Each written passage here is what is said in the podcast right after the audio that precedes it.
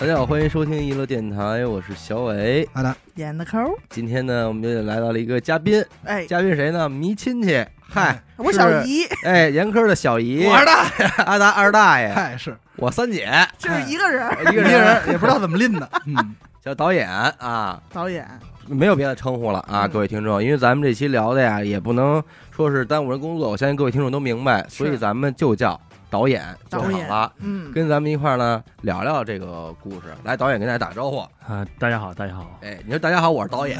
我我是导演，我是怎么说？大家好，我是二大爷。我是我我我我是一个影视导演，哎，影视打工人，你看看，导演也算根正苗红，嗯，专业院校毕业的，哪哪学校呢南锣鼓巷南锣鼓巷东棉花胡同哦，老王的街坊，老王街坊，说叫中央戏精学院，叫中央戏精学院。中央戏中精学院戏的，哎，这块儿有一个有意思的，嗯它好像有一个中国戏剧曲学学院，还有一个戏曲戏剧学院，还是戏曲学院。但正正常咱们说的这个中戏是戏剧学院，戏剧对对对，中央戏剧学院。这戏曲学院是干嘛？唱京剧的唱戏。对，那个是唱戏的，这呃，它是这样的，我们一般简称的中央戏剧学院叫中戏，那个叫国戏，哦那是中国戏曲学院。哦但是呢，我们的学校呢，也经常回去会被大人问说，哎，那你唱一段？我们我啊们，这是搞话剧的，真是这一个剧和一个曲，这就曲艺就岔开了。嗯对对对对对，报考的时候是怎么想的呀？嗨。有这个家族渊源吗？没有没有没有咱们家都干这个的，你也得去啊。嗯，没有没有没有，其实是怎么说呢？就可能顶多就是我爸爸比较喜欢文体活动而已。嗯，然后呢，我高中是学美术的，哎，呃，就跟阿达一样，哎呃我高中学了四年美术，我们的一个。小精灵，哎，对了，在学校里从事一些文体活动，我是我们学校文体部部长。到了高三要报考，我们老师说，那你就参加一个省统考，嗯能考一个就是美术类的，就是那样的大学就完了。嗯啊，嗯、但是我说那我要不当时尝试说要不去考个播音主持，哎，哎，然后临了就当地我们找了一个老师，嗯，给我辅导，然后老师见我第一面就说说男孩考什么播音主持啊？哎，咱考啊考啥表演系？当厨子，这个改的改的是真快。说老老公是炒菜的，学厨子。说可能我是缺一炒菜，啊，然后老师就说那你考导演吧，哎。男孩应该干导演。嗯，啊，结果还真考上了。对对，而且一年就考上了。一年就考上了，所以你知道我跟我二大爷的区别是什么呀？你二大爷考上，你没考上？不是嗯我画的太好了，我听明白了。哎呦，我要画的不好，我现在也当也厨子那当时考上了之后，这一一进学，您就没有点什么哎呀，幻想？我这进学校算大开眼界了。嗯高中啊，初恋，嗯然后谈了一个月就分手了，嗯哭得死去活来，很伤心。嗯，然后当时觉得，哎呀，这个好姑娘啊，吃了这么多样了结果 是我二姨。结果 到了北京，到了戏剧学院，就包括电影学院考场一看，我就哎呀，哎呦，天但都在这儿呢，在这儿就打开了一个新世界大门，忽然觉得，什么初恋，哎哇，靠我我一定要来。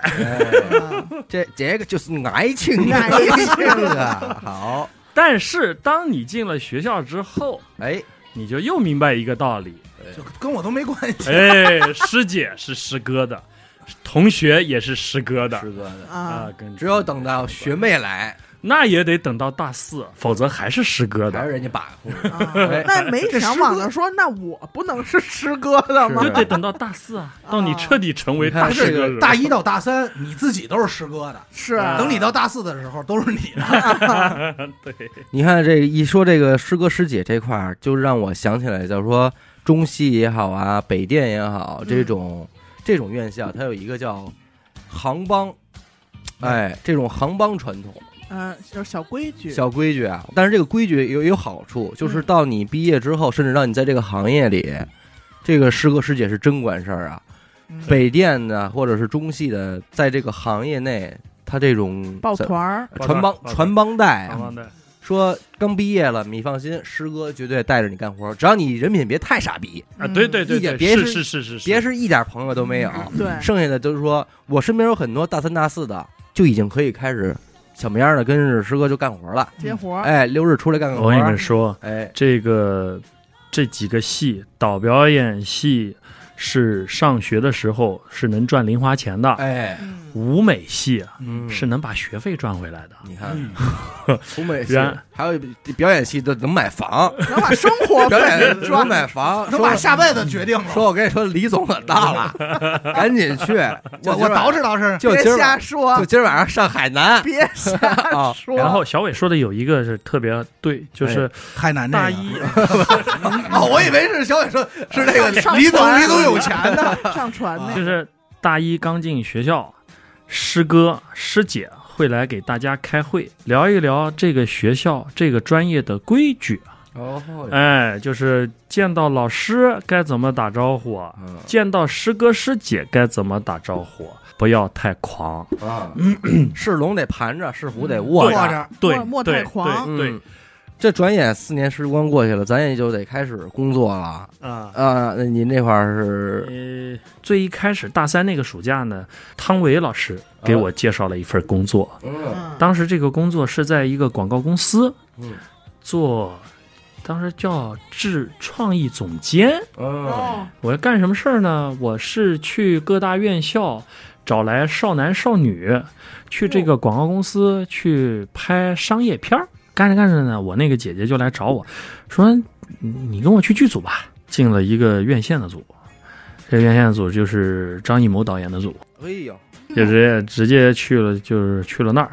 当时是拍《千里走单骑》，里边有一个女导游的角色，啊让您演那我们找对人了，是不是找对人了？说我老爷儿能 演，是二大妈，二大妈能来这活儿。就负责挑演员，哦然后我是挑演员里面负责搭戏的那个人。电视剧嗯，和网剧这两年确实不分高下，甚至有很多网剧拍的比电视剧要好。对但是网络电影好像一直都没走起来。这网店这块儿是怎么玩的呀？其实它和电影是一样的，嗯呃，只不过呢，网络电影是弥补了电影院里缺失的类型。啊，就比如说，大家想看一些玄幻啊、嗯东北喜剧啊、民俗文化呀，是这种东西，网络电影里会更多，或者怪兽片。啊，而这种在院线里，在国内院线是比较少的，不让上。哎，不让上，或者说他们会觉得票房不值当。啊，对，那这个网店就不是广电总局审吗？是广电总局，还是广电总局？网络电影收口也收得非常紧，因为广电总局是这样的，嗯，什么东西它的传播力度大到一定程度，它一定给你收口。哦，就是你也不用太火，哎，除非像《战狼》这种。对，但是你像现在短视频广电都开始收口了啊啊、因为太火了，嗯啊、因为它已经达到了一个宣传的效果。嗯，对，因为我也在想这问题。你首先想啊，看电影的，你现在是去院线的多，还是在网上看电影的多呀？网上看电影的，对吧尤其是疫情这段时间，对，大家学会了不去电影院，都在网上见。然后你说是刷抖音的多，还是专门去在那儿各大平台看电影的多呀？肯定刷视肯定刷视频的多呀所以我觉得它的森严制度应该其实是反着的，对吧？对对对但是但是实际上现在正好是倒过来。嗯现在短视频会卡得更严，嗯为什么呢？因为现在是个孩子就会刷，对。对，所以就是它这个的传播力度更吓人。嗯，所以现在短视频没有门槛，儿，对，没有门槛，嗯。呃，没有门槛。上来就看，哎，我就记得这个事儿，就是最近特别火的那个《引入尘烟》嗯，这个电影，海清嗯嗯嗯，演的这个，就是他最后有一句话，因为他很惨，整部电影都是非常惨，然后最后一句话是里边的这个男主角最后自杀了嘛，嗯。但是在电影的最后走完那个卡斯表以后，他会写说最后谁谁谁在政府什么什么的帮助下嗯住进了新房子。嗯。好多人就说，哎，为什么非要加这样啊不不不一句？你你不要，你不用聊这部电影，你可以聊一下现在小黄人，哦，现在刚上的小黄人，小黄人的那个有什么男主是一个，就是就是卑鄙的我嘛，对不对？嗯最早那个对吧？一小偷，秃子，哎，秃子，小偷，小黄人儿神偷奶爸对。呃，小黄人放完之后，最后就是说，嗯、所有人受到了应有的惩罚，啊。出这个字，应有的惩罚。那个更颠覆，对。那更颠覆。就还是得给这价值观给掰回来，对他好多人就在底下说说，如果没有这句话，嗯。你可能看不到这部电影。对，啊。是是是是。那也是，就像我们当年知道《无间道》有三个版本的结尾，呃，最早的香港版本结尾就是一个非常残酷的现实，就是梁朝伟死了，嗯刘德华活下来了。刘德华活下，刘德华出来仍然是他的警监警司，嗯啥事儿没有。然后呢，有一个马来西亚的版本，嗯马来西亚版本就谁都没死，啊对吧？大家欢乐嗯啊！下来之后，梁朝伟恢复警察身份，嗯啊，哎呀 Happy，Happy Ending，对，嗯因为那边人喜欢看这结尾。那中国结尾就是刘德华被抓了，刘德华下来被抓了。坏家伙，坏人得到了应有的惩罚对对对对对，因为最后就是住上了新房子嘛，梁朝伟住进了新房子，坏人得到了应有的惩罚。对，呃，我们上学的时候，我们老师跟我们说过一句话，嗯就是要在有限的空间里发挥无限的想象力。哦然后我觉得这句话特别受用，我觉得现在现在就是有限的空间里，我们发挥无限的这。还是中国导演牛逼。中国导演这个，咱得说闪转腾挪，对，在这缝里钻，是不是嗯？，你想现在我们要拍一些惊悚、悬疑这些，就比如说我们要拍哎，我正想问呢，，就关于恐怖片这一块，哎，它我你看过国国产恐怖片？我看过，我看过，像惊悚、悬疑这类恐怖片，第一你不能太血腥，嗯，嗯，第二呢你不能展现施法的过程。哦，就是像当年林正英英那那套不不行行了，嗯啊，现在肯定过不了。不能跳大神儿不，能念咒了。嗯，对。然后呢，还有就是你不能涉及宗教，哟，你要涉及宗教，你就很麻烦，你还得去过宗教部门。哦，哎呦，嗯，对现在的恐怖片从来没出现过鬼，没有，对，就中国恐怖片到最后结尾都是有能给你解释，必须能给你解释。或者人人扮演的，他怎么吓唬你但是其实呢，就是把我们就是限制到这块儿的。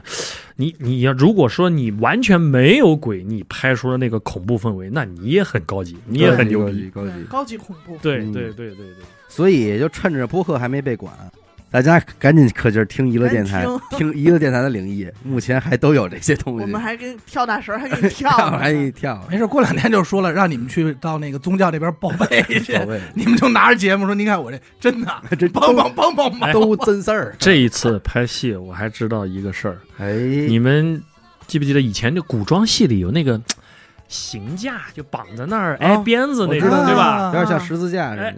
对了，现在不能用这批，哦，因为十字架，哎，好家你画面里不能出现这个，哦，那怎么绑啊？不好绑。呃，俩用树棍儿，用 X 架，哦要不 Y 字架，哦，哎。歪字架还行。那这也不行啊，这个 X 用不了，因为 X 不是中文，战警，它是外形。说鸭子架可以，鸭说给鸭绑 喽，绑成一鸭，给鸭绑鸭上，给鸭绑鸭。他说那那说这这 OK，说至少他是绑鸭的，说说中文，管这些限制的人，他也是人啊。他怎么想？他天天上班干嘛呀？说操，哎，这就十字架什么的，他是不是就是找事儿啊？正能量嘛，我们对不对？然后就是我们避讳规避一些东西嘛。就是我们有时候审片的时候，我们会故意留一点毛病在里边儿。啊，啊，看看他能不能找出来。不是不是不是，就是就是让他找的，啊要不然的话，他给你从鸡蛋里挑骨头，不更麻烦吗？哦，我明白了你，明白了吧？就是留点小瑕疵，你得留点瑕疵，你给留他留他十个漏洞在里面，他都找出来了。然后那就其他东西你然后你再一改，他就觉得嗯，我很满足。哎对了对了，但是如果果看完一个一遍之后一点毛病没有，，对这就显得我好像没更是吧？对对，人家说没工作，那得了，甭上了吧，嗯，整部都有问题了哎人。家说这个绝对是经验之谈，手法。这靠谱，这靠谱，靠谱。嗯。啊，包括好像说现在说这个抽烟这问题嘛，不也是哎呦，抽烟这个事儿嗯，更要聊一聊。哎，现在影视剧里是不能有抽烟画面，有抽烟画面是一秒钟罚五百块钱吧？嚯，我啊、然后呢，如果你非要嗯，交钱，你给钱。给钱买，买，你买这个抽烟这长镜头这演员又爱抽，嗯。说抽俩小时，剧组说得了，钱都他妈让你给抽了。那这哈喽树先生得亏是早，早，要不然树这烟，我操，烟不离手啊。现在你像这个，呃，尤其是男女一号，绝对不能有抽烟的镜头，会教坏孩子。哦，下一代，你不能展现这个。真讨厌。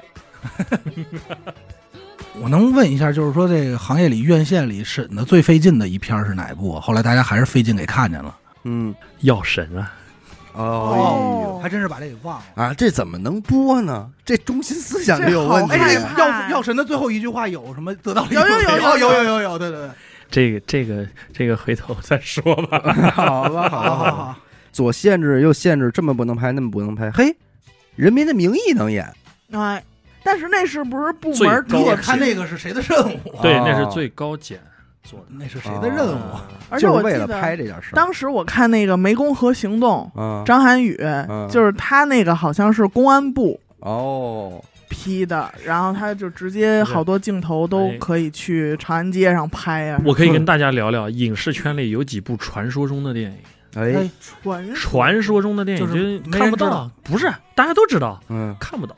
看不到啊，您给说一说。早期有一部跟好莱坞合拍叫《人鱼帝国》，乌尔善的《封神》，嗯，张导的坚如磐石。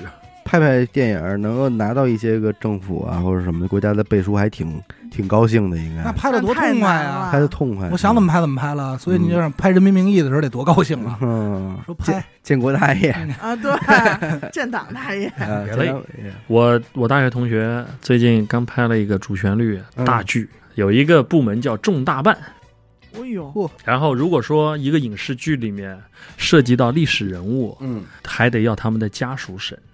子孙后代。对对对对，我记得那会儿我看那个《那年花开月正圆》里边孙俪演的那个女商人，哦，就是她一开始她老公刚结婚没多长时间就死了嘛，嗯，后来她就有一个很好的一个男朋友，嗯就是他们俩里边那爱情就好的都不行了，他们俩就必须得在一起，嗯。但是没办法，人家家子孙后代不同意，哦说我们那个就是孤独终老的，你不能给我们对对对，硬硬捏一段爱情什么的那没办法，最后还是有一部历史大电影，嗯。里面有一个历史人物，然后呢，也当时也找了一个流量明星演，嗯。然后那个历史人物的家里人就不干，啊，就不能让他演，虽然也播了，也上了，嗯嗯嗯。但是仍然是有意见的。对。哎，像这个明星遮这一块，咱们这个行业内是怎么看待的？演员这个事儿真的是个高危行业，然后呢高，危了。科技已经发展到今天了，嗯，元宇宙也出来了，是换脸。换脸也出来了嗯，CG、VR 都出来了。嗯未来发展下去，可能就是直接捏脸，用 CG、用虚拟人来演了。因为什么呢？虚拟人可以全天二十四小时营业，对，绝无黑料，绝无劣迹。哎，同时，他可以一个人跨 N 多剧组。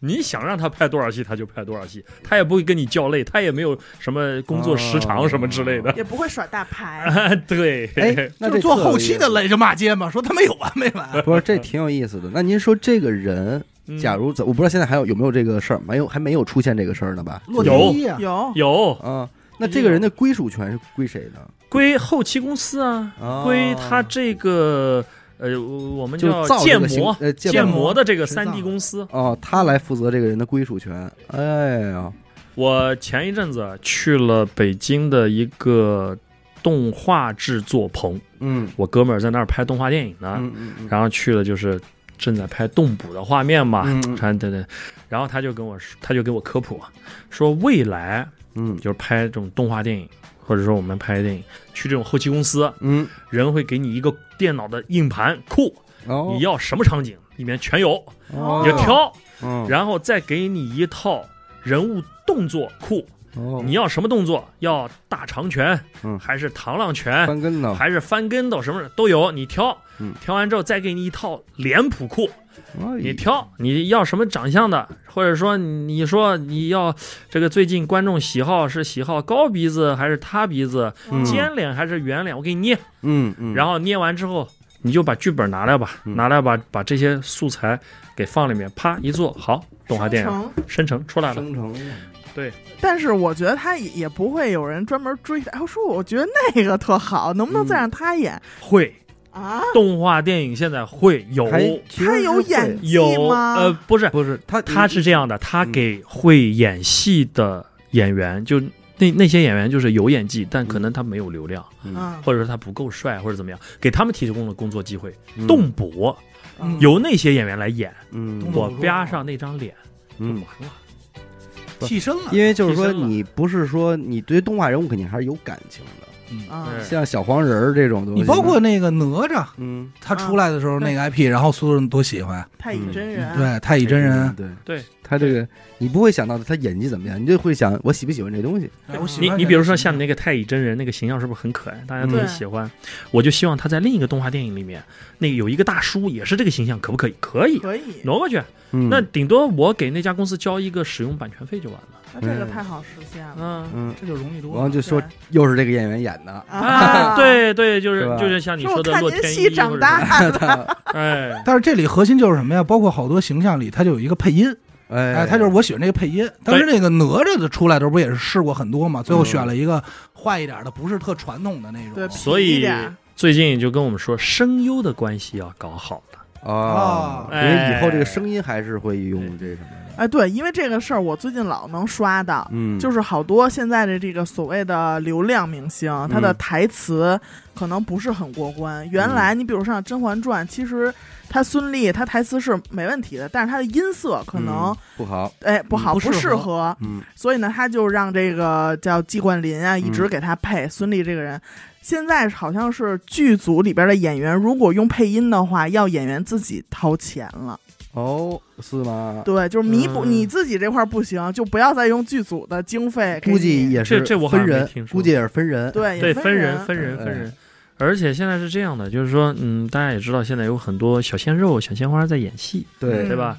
呃给他们配音，能给他们再在演技和声音塑造上面再找不回来一点。哦，那往回拽回来一点词这东西，对对，这个我们也知道，台词这抑扬顿挫啊、嗯，重音啊、停顿啊，这是有讲究的。这里边的学问太多了，对对对，我对看了一个，就是一个演了一个场景，然后没有台没有那个字幕，嗯，根本听不清他在说什么，嗯。就说了一大串，根本一个字儿听不清。未来如果用虚拟演员，那么出品公司和投资方的这个风险就会小很多。嗯。WYF 嗯哥，嗯，因为他我纯欲风好几部大戏就别想了，因为现在国家规定劣迹艺人的戏不许上，嗯。换脸都不能上。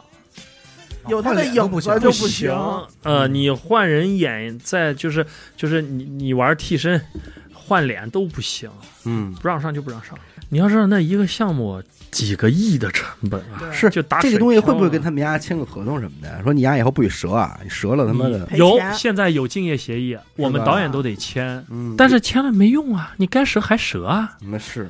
你这 前两天不是，关键是你就算折了，你让艺人给你赔，他也未见得赔得出来了。哎。前前一段时间就是某艺人去某神社参拜那事儿，嗯。啊，对吧？嗯。你而那张照片是几年前他拍的，谁能知道啊？嗯，就让人弄出来就扒出来了，就凉了，凉了，连翻身的机会就都没。所以说，我们说现在演员是高危职业，高危，然后包括就是我们我们制片人有时候都跟我们说。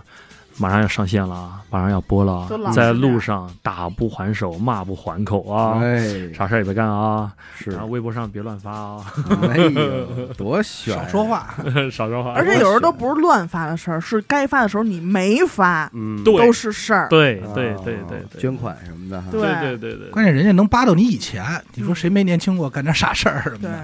所以说现在其实这么说来，宣传很重要呗。宣传相当重要。那这个宣传还有什么什么其他玩法吗？除了曝光以外，因为你要这么说，一部影片投完资以后，在宣传上应该不少花钱啊。我跟你说啊，现在院线电影的宣传费用起步价是一千五百万。哦你无论多大的院线，你要想院线你做出这个宣发就是一千五。咱就看看咱们能从这一千五百万里拿走多少钱，拿走多少？哎，现在你就可以说咱们这边宣传的费用是 十五啊，十五块块钱，十五块钱一分钟。你看啊，这个宣传里面包括了微博、嗯啊，你要买个热搜，嗯然后抖音，嗯然后病毒式宣发，什么快手，嗯然，后电梯广告，然后大商场外面大屏幕，嗯，哎啊、然后包括各种软件的开屏画面，发小广告、传单，那那这我能干，这我能干。包括你在找各种主播帮你去带流量，嗯然后怎么怎么样的。是最有意思的就是，曾经有一个特别火的院线电影，就是太火了，嗯，宣传团队还得做反向营销，得撤热搜，哎呦因为你不能太火。哎，枪打出头鸟，嗯对，待会儿就有问题。这是哪部电影？回头再说吧，回回头再说吧。行行行，哎，聊点有意思的吧。大家看啊，看一部戏，大家觉得这个，嗯、拍出来其实挺正常。比如说嗯布置一个家，嗯布置一个办公室，嗯，大家特别正常。但其实这里面有很多地方真的是调整、调整又调整。是，打个比方说啊，比如说我们要拍一个办公室，嗯，办公室挂了一幅字画，哎，挂了一幅字画，嗯这个不是很正常的一个布置吗？对，但是现在呢，在审查中，大家会问作者是谁，哦呦，是否有不好的倾向。哦啊，对不对啊？这个你们得找来，要嗯提报各种材料，不要出现嗯书啊，全会有版权问题。啊，这这不行吗？书都不出现，书都不行行，不行，版权方会找你那就搁点什么《资治通鉴》什么啊。这这，古古书可以，对，啊但是记住你得注意，《资治通鉴》这四个字别有版权问题。现在唯一的免费没有版权问题，只有黑体、宋体嗯、楷体、嗯仿宋、嗯，嗯，对，隶书，是啊这些是没有版权问题的。但您说在咱们这个内地拍这个戏的时候，在拍的过程中有没有什么限制？我跟您说，现在现在是这样的，就是说，呃，你要封街道嗯，花钱。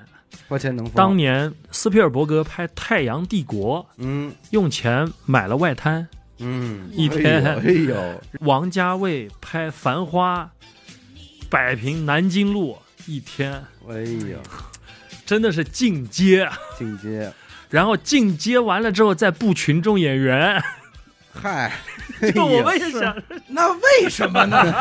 不是因为你用因为纯年代不同，啊，啊，年代穿着什么都不一样。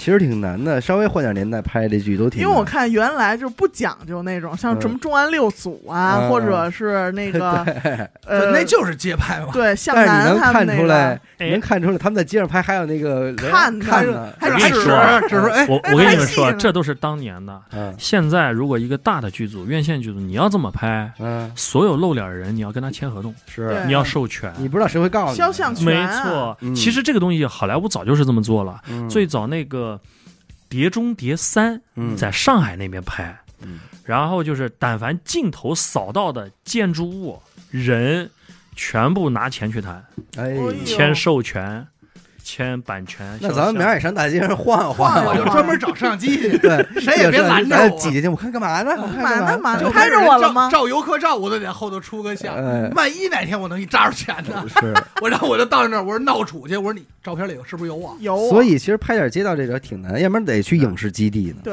要不然我跟你说，那个之前国内有一部院线，它的大结局的结尾是一个音乐节，嗯那音乐节上所有人都签了合同。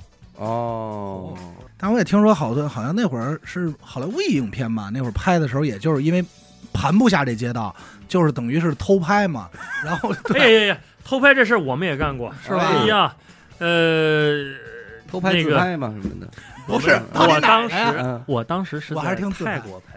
哎，泰国拍，然后呢，有一段就是就是我们要展现这个主人公，哎，主人公旅游到这儿来，第一次来嗯，灯红酒绿的地方，消费。拍的我的故事，我就你当时在那儿展示来着，没小伟糟心，没有布加迪，啊，没有没有杜卡迪，没有杜杜卡迪，没有杜卡迪，有布加迪，现在他都他就现在出不来，现在还没回来呢，是我还跟那儿擦鞋呢，跟人擦车呢。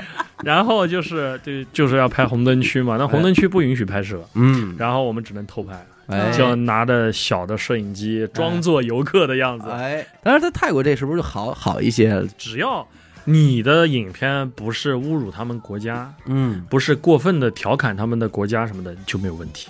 泰国拍戏特别有意思，就是在我身后会做一个电检的官员，哦。他们叫电影检查局还是什么就的，跟着。跟着每天他，而且而且最逗的是什么？每天换一个人，哦。每天人都不一样，轮班上班嘛，轮班儿哎，然后呢，他啥事儿也不干，就在我导演椅后面坐着，嗯，哎，然后呢，这边现场制片就给他水果啊、饮料啊伺候着。嗯。就看你对我们国家有没有什么，呃，他会挑一些毛病，比如说那个时候我拍戏里面有一个警察，这个警察这个演员是我中国国内带过去的，嗯，他的头发大概跟阿达那么长，哦，他就不行。在泰国警察泰国警察不会留长发，哦，这不允许。一定要剃成寸。头。哦，对，这但但是但是呢，就是我又想要那个警察的形象是那样的，怎么办呢？就是更怎么办呢？就那就不让他穿警服，哦，你就别穿警服，便衣就没问题，哎，哎就便衣就还能折过去一点，那有点意思。肖央是不是也这么干的？有可能，嗯，极有可能。没穿警，警服。嗯 像《唐探一》的时候，他们那个肖央和陈赫不都是没穿警服吗？对啊，对对对，嗯嗯，然后在泰国拍戏还挺爽的，就是虽然我们也是一个成本不是很大的剧组，嗯，但是那现场的镇长哇，那很很厉害。哎，首先我们有一个专门的甜品茶水摊儿，哦，哦这是泰国要求你必须得有的，哎呦，必须要有。这啊是，为什么呀？员工福利，一个方面员工福利，另外一方面提供工作机会，啊，工作机会，工作岗位、工作机会嗯解决就业问题。这贵吗？哎也不贵吧？不贵，其实不贵，其实就是我在泰国，呃，我可以我再说一下后面还有什么，嗯嗯，还有一辆救护车，哦，每天都待着，哦，哎呦，哎，随时有啥事儿就送进去了，哎，就拉走了，啊，就很安全，给你感觉特别安 全。嗯，然后有这些配置之后吧，它的成本也比国内低，你瞧，我们有汇率优势，啊然后泰国那边呢又很支持这些事情。嘿，茶点摊吧，就每天有一个比阿达还要阿达的一个哥们儿在给你做茶点，死狗嘛，各种 比阿达还阿达的就是死狗。就是基本上就是可以想象成阿达放大两圈儿，嘿，哦，很壮，叫大达，哎，大阿达，一大哥们每天给我做那个椰子糕，然后泡那个泰式奶茶、哎。冰可乐，然后那这在泰国干活还挺幸福的，挺滋的听我。说完，嗯然后我们就去问他，你好奇嘛？说，哎，你是不是就是一厨子？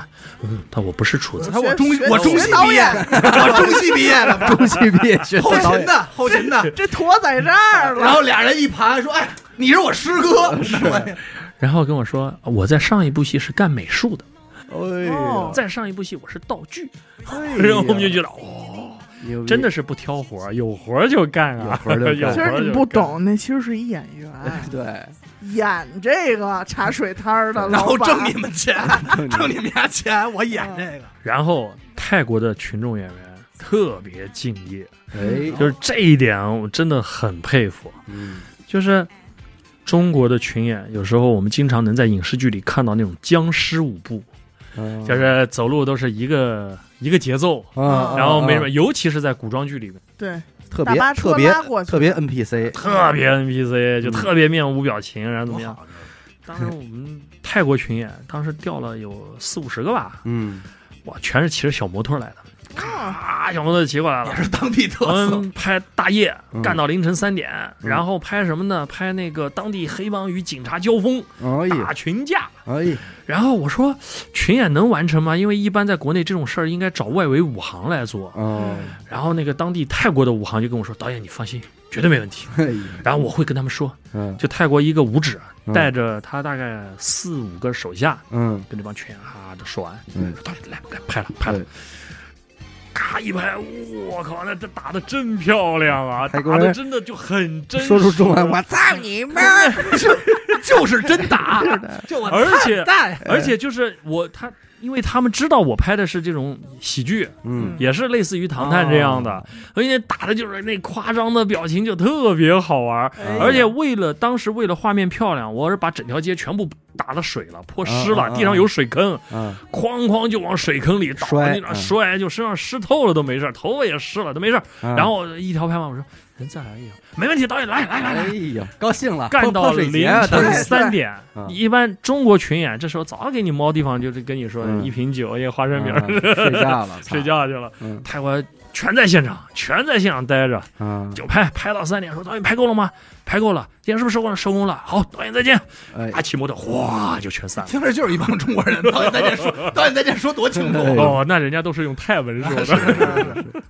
哎，那我想问一下，就比如说咱们拍拍一个电影这件事儿，这导演属于是接一活干活呀，还是说我自己想创作一作品？嗯，我现在我现在大部分都是自己想创作，嗯，哎，就是我出点子，我跟我的编剧聊，跟我的编剧碰，那其实这还挺幸福的，甭管怎么着，只要一开拍了，别的事儿我都不管，嗯，我就管我这摊事儿。对，你们对对，因为之前也听你们曾经聊过，就是说嗯好多毕业出来嗯转行，嗯或者说毕业出来干的不是自己想干的事儿，就这点我还比较幸运。是吧？就是我哪怕到今天，我干的也是我所喜欢的，嗯呃，我想做，我有这个嗨点去做的这个事情。那您那些同学，昔日的同窗，现在他们都在何方呢？呃，我们班有做奶茶是，的，还有就是泰国那个，刚才卖糖水那个嘛，泰国的。甜，点摊儿嘛，要不是师哥师姐都认识，后勤这块的。啊不不不，我我我们班干影视的导演算上我有两个，嗯。然后编剧还有，嗯。然后呃其他的有在新媒体的，嗯。有出国的。嗯，我有一姐们儿最逗，去德国当导游去了。嘿嘿，但是说实话啊，其实一个导演他的全部精力，嗯，如果百分之六十可以用在创作上，就已经很牛逼了。是吧？那百分之四十甚至更多，就没办法嗯，还是得有这种破事儿。应酬，然后还要维护一些关系，嗯，然后包括现场演员之间的关系，哎呦 喂！就各种各样的事情。哎，那我看好多就是拍这种幕后工作的时候一般都会拍到什么导演发脾气了，嗯就是破口大骂，就是。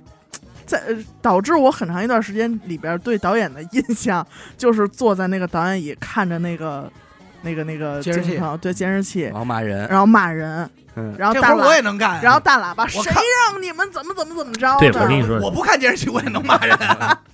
其实我呢是一个脾气很好的导演，但是但是我也有过这种时候，因为真的忍无可忍。嗯。我跟你讲一事儿吧，之前拍一个网剧，嗯。剧本里面写的很清楚，说男二号从体校叫来几个壮汉，嗯。嗯然后来帮女一号撑场。嗯。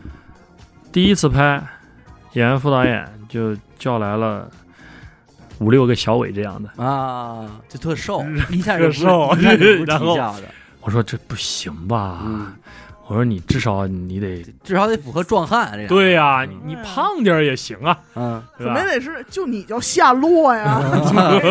嗯然后呢，说行吧，那导导演这这这样，那我们先不拍，嗯然后那个我们再去找去，嗯找去。好，第二次又拍，嗯找了几个老王那个，是胖了，嗯但是一看是高中生，啊，嗨，就是一看稚气未脱，你知道吗？嗯？那这个就是你不够社会，嗯你也不够有 muscle 的感觉。那这个就是选角导演的这个这个人有问题对，然后在现场我就直接把制片人都给薅现场来了，因为拍这一场戏还牵扯到要调汽车过来，要调一辆跑车过来，嗯然后你要组织这个群众场面，对吧？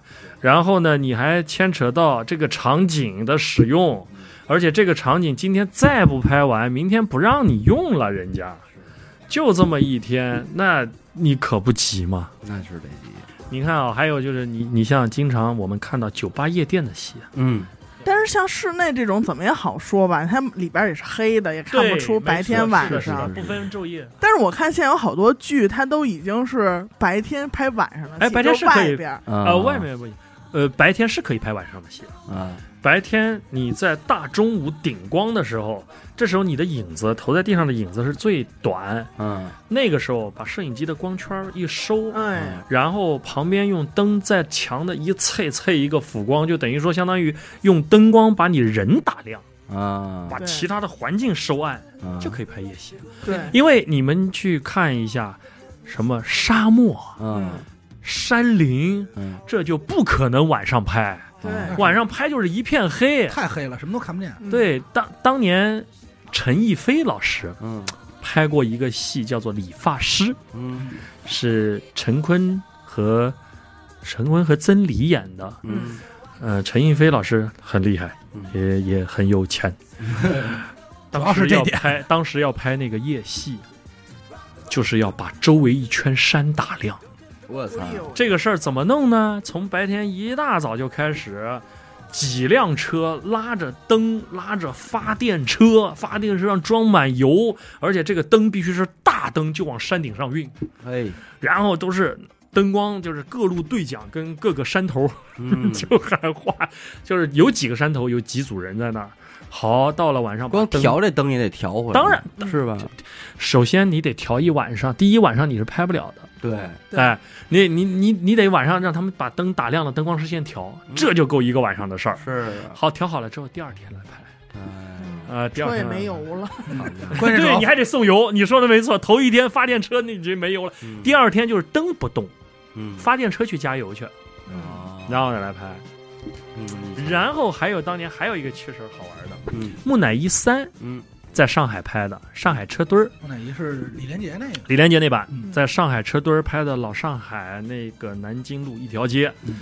当时在那一条街上吊了有七八个大灯嚯，因为你要布出那一条繁华的街道，你得亮啊。繁华街嘛繁，华街。对对，繁华街就是整个灯是这样扣着的，冲下面打打亮啊。然后呢，老外拍戏是有休息日的，哎呦。就是礼拜一到礼拜五歇礼拍戏拜，歇礼拜六、礼拜天休息放假。嗯我以为就拍礼拜六、礼拜天。呢。然后那个制片主任为了省钱，嗯。他就想，哎，这么多大灯挺贵的，一天租金不老少呢。嗯。我礼拜我是不是能礼拜五拍完，我把灯放下来，礼拜六、礼拜天还了，嗯。我礼拜再拿来，嗯。这不是省钱吗？嗯，结果他第一个礼拜这么干了。直接被灯光师骂到死，我靠因！为就变了，对呀，你嗯光调你得调一天啊，是你把灯再升上去，你再去调好，你一天时间费，那一天的成本是多少啊？人吃马喂，所有的演员的费用、道具、场景，乱七八糟。还是人与人之间的事儿。还有什么特贵的？我觉得这挺挺有意思，就喜欢听花钱的。花钱钱的，为一个镜头花钱的。最贵的是王家卫老师的电影《繁哦花》，啊，繁花，繁花就是那个他那一条街搭了拆拆了搭搭了四遍。啊，哎呦，那是一条街啊，那真的是搭一条街啊！嗯。所有的软装、硬装，从无到有，从无到有，然后砌墙、砌墩子、阶梯、楼梯，全给你招牌幌子全做好了。哎，我听这套活我会。刮腻子、刮你就能，接呀？我能接呀。导演去了看。不行。不，行，不行，哎呀，全拆。搭的不行，那搭的时候导演怎么不在？哎哎不，都沟通完了。嗯，呃，导演把他的想法、要求都感觉都说完了，不对，不对，不是我要的感觉。对，全部搭完，戏拍完，拆了，不能留。我不能留，不能让别人用我这景儿。嗯，您个人画过最贵的，您觉得是哪个？就是比较嚣张的一回了。就是泰国那糖水，在那没少花钱，可乐没少喝，喝闹肚子了。说这我从自己那我掏腰包估计花钱最贵的就是那一场嗯，警察和仿匪徒那那一场戏，我是在那个拉查达火车夜市拍的。哦，啊、也是在后半夜快没人了，然后调来的就是泰国最有特色的那种改装卡车，啊，就头上全装满灯的那种，啊，调了两辆，然后掉了警车、警察，哦，那场戏好玩吗？就那个卡车真能打出探照灯的感觉，可是那他们的警察也是让你们去沟通，真警察。真警察，哇哦。真警察，因为他是这样的，泰国的警服不轻易借，你不能乱穿，哦。那你要就就所以真警察去演，对真警察去演，比你花钱去找那衣服要便宜。哦，那这有点意思，而且因为真警察也都是中戏毕业的，就师哥师姐嘛。而且你用真警察来吧，他还给你带装备，嗯，哦，铐子、枪、盾牌、防爆面具、棍子，都是真家伙，都是真的。真的啊哎呦，都真的，。我想知道泰这个是在中国拍戏不可能有。不可能，绝无可能。就是在泰国，就是说我如果想要调坦克都能调来，哎呦，想干嘛干嘛，想干嘛干嘛，坦克都能掉，坦克都能掉来。上着实弹的坦克。我上一次看在中国电视里看坦克是甲方乙方，你们不说了？因为泰国那边是那个军政府嘛，就是嗯，军队和政府好像是两我也不知道分开，对，嗯然后他是太皇，嗯对吧？对对对对对对对。分开的，反正我也不太清楚。嗯，那这这这太幸福了，怪不得现在这个创作者们都愿意往这个泰国去，还是有这个自由度。对，你想，包括我们在那边泰国要动枪的话，嗯。也不需要动枪证。嗯。你在国内你需要拍的话，你必须首先你要有动枪证，啊。这也要公安审批。其次呢，你到任何地方拍，你必须要当地派出所要申报，嗯然后你这个枪，打个比方说，我要从北京八一厂，我们经常拍战争戏，嗯。从八一厂运到横店，所有经过的每一个省市，你全要申报一遍，哦，就是你这个枪要路路过，但是它实际，出现了，但是实际不也是假枪吗？真枪，真枪。全是真枪，我操。嗯，就是打空包弹的，啊。换上真子弹就能干。哦那些是真枪啊！对，哎呀，我再给你讲点，我突然想想，可以讲点段子了。哎哎哎。呃，当年有一部电视剧叫《林海雪原》，哦哎。哦。大家知道吧？知道知道知道知道。啊。林海雪原是在东北雪乡拍的，嗯嗯。哦。然后呢，用的全是真枪，当时用的应该是那个叫斯登，嗯。斯登和汤普森，就二战时期的，嗯。二战时期的那批枪。你也知道雪乡的雪得多他妈大呀，是啊。那个地方啊，都都冷到什么程度？啊？我们拍戏，拍戏拍着说，哎，道具拿个榔头来，就是钉个钉子来了，给了根胡萝卜，当当当当当就能用。了，就能用。哎呀然后中午吃饭都没有盒饭，嗯盒饭不能吃啊，到现场都成冰坨子了，对，发面包、火腿肠。嗯然后我那哥们儿当时是场记，嗯你就观察现场所有人干活，全是猫着腰在干活。然后为什么呢？他把这面包、火腿肠夹在这儿，哦他不知道，他人傻，小孩儿嗯放书包里。哎哎，中午拿出来两根冰棍儿，我操！吃一砖，五年以后问说：“哎，哥们儿，你这牙怎么办？还天天啃火腿肠奔的，现在抽烟直接卡缝儿里就行。做核酸也方便。一次一乐是说好嘞，阳下阴性。嗯然后我们拍那个解那个那个，当时是东北抗联战士嘛，嗯那个呃林海雪原，嗯哎，我也忘了，我这个这个历可能不太清楚啊。不不关不哎、是对，呃，枪嗯。在雪地上冲锋，嗯。啪，枪掉雪里，完。我操！嗯。垂直找找不到了，没了，嘿。又报警，必须报警。嗯，警察来拉警戒线，全拉，周围人全部清光找枪，因为这是真家伙。，对对对。很危险。然后 扫完，啊，一直扫，二十米开外那枪在哪，哎怎么会呢？是掉到雪点滑出去了，哦。因为那玩意儿铁块儿，梆下去，嗖就滑出去了，二十米开外。吓我一跳，我以为灵异呢。这这太逗了我操。然后在那雪地里还有什么呢？摄影机全得穿棉袄贴暖宝宝，哦。太冷了，哎。电池不够使。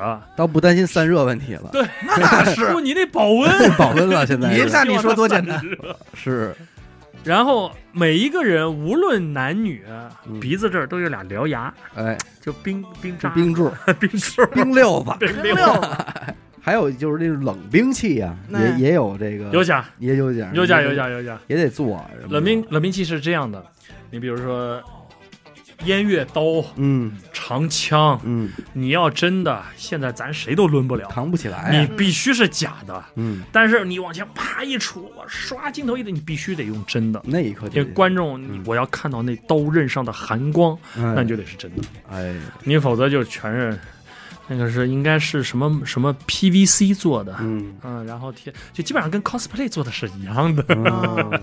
哎，我其实还有一个问题，就是这战马，嗯，这马摔一下这跟头，我说这马摔一下跟头得给人多少钱我也能跟你说。啊？首先第一啊，现在有很多演员不会骑马，啊，对。那是于是呢出现了物理特效，假马、骑就电动马，坐车上啊，就基本上就跟外面的摇摇是一个道理 哦，旋转木马，不是有坐那个大卡车斗里吗？然后跟那颠对，就骑在人背上，哦，人给背着，背着网友这种颠的感觉。对对，你拍他哎进呀我可以演那背着的，啊，然后越说越关于便宜。摔马这事儿，哎，嗯，马分好多，有起羊那个马羊蹄儿，嗯，那个也是，就这些，首先这些都是要付费的，专门付费的啊。这马得演啊。啊，，对对对对对对。然后这个摔马呢，就是下绊马索，哎，这绊马腿呃我之前是因为正儿八经拍了一场半马索的戏，嗯，所以我是亲眼看着那马师在那儿一遍一遍试。要但他试不是让他摔啊，嗯。而是首先先让马熟悉这条路。嗯打个比方说，我这个半马索是卡在五十米的地方，嗯。先让这个马反复跑到一百米，嗯。来回跑，来回跑，让他忽略掉哎，50他忽略，他忽略，他熟了，不犹豫，偷摸把五十米拉上，嗯，我真够孙子。啪 就摔了。哎，但是也有聪明的马，嗯看到了，马也能看到，跳了看到了，他就呃停了，就啊绕走了。哦，然后这时候就说，那就换一匹马吧。好换一匹傻这个马已经学会了。但实在点儿的，也有危险，那当然肯定有危险，有嗯有摔死。是吧？而且马腿要是折了，你爸妈这马就废了。我靠，真有剧组，就马腿折了，折了之后呢，那个马官儿流着眼泪自己把它给哎呦，对他腿一折，就他不会再好了。哦呦，废了。嗯要不然我就我每次我看到这种镜头，我都觉得，哎呦，这个玩意儿，因为你每次看，你都感觉摔得不轻，对得搓出去挺贵。哎，但是现在剧组里边用动物这事儿可哎是呀，不小。这个事儿，现在剧组其实大家的这种自我保护意识都很强。嗯，现在我看好多，因为仙侠剧里老出现什么鸟啊、兔子什么的，都会他笑了，他不说话。所以动物现在小动物这一块也也得也得严管。你只要一出现，我看现在好多剧是怎么处理的呢？就是出现了一个鹰嗯。飞过去射下来了，嗯。好，旁边出了一行字儿啊，假的，哎是呃 CG 制作，所有动物没有受伤，均是什么什么什么什么。对对。你别说那个，那会儿我记得是什么戏啊，也是，但不是国内的，好像是里头所有的老鼠嗯。还有蟑螂嗯。都是人都告诉你没死啊，嗯拍完告诉你没死，不是真死。蟑螂也不许死啊哎嗯这次拍戏，昆虫是有的，有好多人是保那个这次我拍戏好玩儿。哎这次我拍戏用了三只老鼠。哎首先呢，我觉得在影视基地找三只老鼠很困难吗？嗯还真没找到。嘿人家最后他妈的跑到横店去买的。哦你猜一只老鼠卖我多少钱？二百，三百。哇塞，啊，这行，我那我知道为什么没有了，人家 让他们逮的。卖的那应该也是中戏的，都是好实科。完然后呢，你拎着这三只老鼠进来要拍戏，你得报备，你得跟影视基地报备，我有三只老鼠要进来拍戏了。哦，然后报备完了之后，至于它是死了还是怎么样，你也得报备有没有死、啊。它的去处 对，对它的去处你得报。真严你说格。以放生很严格这横店围绕横店应该也出来不少产业，太多了，多了卖耗子都能算一买卖。对，特别简单，横店有一个现在淘宝上都能搜到，还挺火的，有个叫月娥羽绒服的，哦，你就听这名字月娥，哎，地方就是当地一大姐，当地大姐啊。哎呦，但是人现在在演艺圈做羽绒服这块很有名，哦，因为它的羽绒服就是完全功能性功能性极强，嘿，然后哦装饰性也极强，装饰性强就是迎合了女演员的喜好，哦剧组功能剧组标配。它有专门放剧本的兜儿，哦，嘿然呀。还真好，我快搜搜有放保温杯的兜儿，然后还有什么呢？就是比如说你穿了戏服，啊你不方便穿羽绒服，它这羽绒服就是一个桶，就是让你的助理给你外面啪一围哎，一扣，你就暖和了，你都不用脱戏服。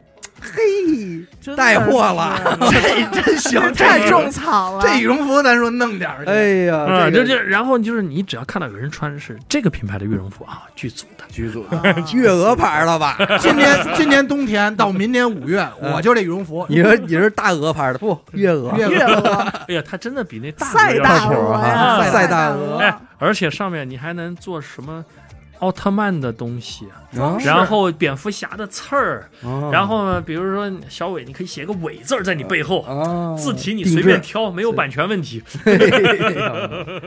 搁 保温杯的地儿什么的应该都有了。但是月娥现在势力不小，不小。不小，哎，现在你知道还有什么产产业？嗯。横店太牛逼了，嗯，呃，专供粉丝探班的礼品产业，在横店。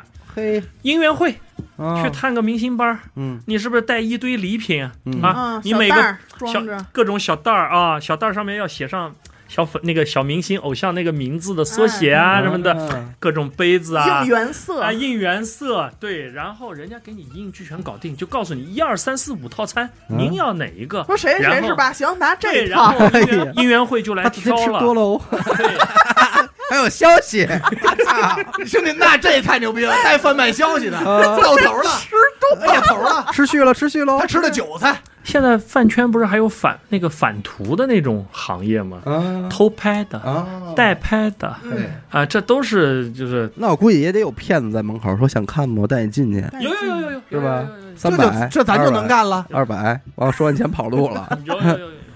这进去应该也不那么不那么难吧？当年拍《满城尽带黄金甲》，啊全方面封锁消息，嗯，结果还是有当时小周杰伦的照片露出去了。哎，然后第一时间知道，导演组第一时间开会，说他妈是不是岳阳他儿子干的？不是，操，大家都是玩镜头的，来找这个机位在哪儿，在什么位置、啊什么角度，啊，来长焦调过去。嗯导演组上在那个山头，在一个电塔下面，上去真有人在那哎儿呦，聊了。逮他，哦，也是，对呀人家有专业在这能分析。对呀、我靠，你这叫狙击手呢，这嗯是对对对对哎对，他那个就是一个狗仔队的长焦在那儿吊呢。哦，嘿，你看看，但是这种去横店的，就是真的不在少数。是好多是人家就是那种下了大夜戏啊什么的，累的都不行了，嗯然后就哎呀什么什么哥哥给你这个，然后人还得接过去什么的，对，然后哎很累但。我突然觉得那狗仔挺牛逼的，狗仔型。为了钓这一镜头都上山了。嗯相当牛逼。这横店你要这么说，其实是一个能去旅旅游的地儿。就我好想去你也不用去那里边，你就在外边看看这些产业，对就够有乐儿。哎呦，特别逗，在横店，就横店有点像中国好莱坞，嗯。就是你在大街上看到任何一个人，人都能给你甩一个简历出来，啊，参演过影视剧，给你来把张把都是大片儿，摩卡是吧？能吓死你啊！哎呀，演个尸体，哎呀 演个路人甲。哎都参与过，呃，对，然后里面也真的有好多就是在大戏里面演那些特约角色，就是有台词儿的，有哦，人物的，哎，啊，嘿，对，有点意思。就早些年北三环边上嗯，北影厂门口揣着一帮，对对对对，还有还有一堆宗旨，现在也没了，现在没了，现在没了，因为里边不拍了。没错，现在都是去横店了。想当年，杀死比尔是在北影厂的棚里拍的，哦，是啊。在北，三环这儿。我跟你说，其实就是真的是就是拍那种战争戏、枪战戏，高危，嗯，真高危。嗯。呃爆，破。你对，就是爆破。爆破分好几种，我们叫沙土弹、嗯，照明弹、嗯。汽油弹。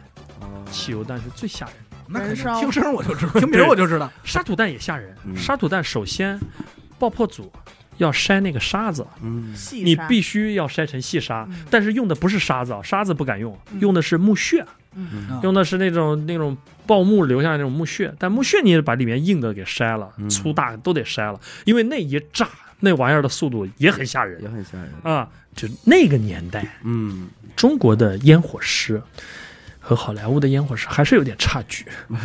好莱坞的烟火是配那个火药量、小天平、小砝码，哦，然后各种那些称量，很精准很精准弄好。中国烟火是拿抓一把，差不多这样。少许 少许抓糖一样的，来二斤吧，来二斤，少许，来来来两把两把半。是一撮儿，一撮儿，所以所以你知道，就是你在做有一些特殊爆破，像这种，你那个年代真的就是中国烟火师有点心虚。烟火师说：“我最近帕金森，你这没办法，哆嗦多大了。开机前是得拜拜，拜一拜，烧香，真得拜，因为真 危险。对，你也求不了别人，你就求求老天爷吧。我操，”所以你要这么说，导演，你说导演这个位置在这儿，我觉得能还能琢磨怎么拍这戏，其实已经很费劲了。嗯？呃，我就想说，刚才严德科说我们的团长，我们的团，嗯对吧那个就那戏不是出事儿了吗？对，嗯嗯，那戏首先一个烟火师，烟火师当时做了什么事儿呢？他拿了个空爆弹的壳，空爆弹的壳，嗯呃，炮弹的壳。呃，我们拍戏有一种东西叫做烟饼，嗯这个烟饼是放烟用的？点了之后会产生大量烟雾，嗯，但同时是热的。哦，他在这个空爆弹盒里面塞满了烟饼，然后在炮弹的底部扎了几个眼儿出来，嗯。然后点着了，嗯。点着了，啪扔在地上。当时是给导演看，好像是试一个什么效果。嗯，就看这这个炮弹冒烟对对，嗯。看炮弹，你看这个冒烟了，视觉效果。视觉效果，当炸了，有。炸膛，就这炮弹壳炸的。太热了，对呀、嗯那烟饼也是发热的，然后你相当于把它填在了一个挤压的空间里面，对。是。跟高压锅是一个概念。是是是，这一下，他那个走前面那个演职员表的时候，还特别明谢了，嗯。为该剧献出生命的什么什么什么，啊，然后。他还有一场戏，他是拍行军过桥，嗯。过一座木桥，就是道具搭的这座桥，道具搭这座桥，然后在上面行军得走正步啊，嗯。咵咵咵，共振了。哎有，那个桥上面是有一个风雨盖儿的，嗯，砰就下来了。你看，金刚川拍摄的时候，就是一匹马连带一个马尸就掉到水里就没了，对，嗯，就没了，在演员的面前就这样没了。然后为这事儿，全剧组停了一天。默哀，呃，第二天再来拍，因为他们就在那个地方。嗯你们那电影大家看了，就在那地方。反正这个呀，导演今儿来也是，就是说干哪行真不容易，这活儿老姨，我啊，老姨不容易，我二大爷，二大爷跟着我，我三三姐姐干这这这这钱挣的也不容易，是不是？这操不完的心，对，你不知道今天一出门会有什么事件，想到的没想到的，是人的事儿啊，还是东西的事儿啊，还是事儿的事儿？耗子的事儿啊哎我听了半天，其实里外里全是跟人打交道，全是事儿，对吧？只有人，能在节目里说的就这么多了啊哎，啊！剩下这这这能播出去的就这么多了剩。下就一会儿我替你们听听，一会儿我们就打听去了。啊哎别的咱们再再说吧，以后好吧。行，感谢您收听一乐电台啊！我们的节目呢会在每周一和周四的零点进行更新。如果您想加入我们的微信听众群，又或者是寻求商务合作的话，那么请您关注我们的微信公众号“一乐周告”，我是小伟。好的，点的抠，我们感谢导演啊，啊，感谢。我老爷儿，不对，他二大爷，哎我三姐，哎今天好嘞就这样啊大家。谢谢大家。行嘞，感谢啊。我们下次见，拜拜。嗯。拜拜。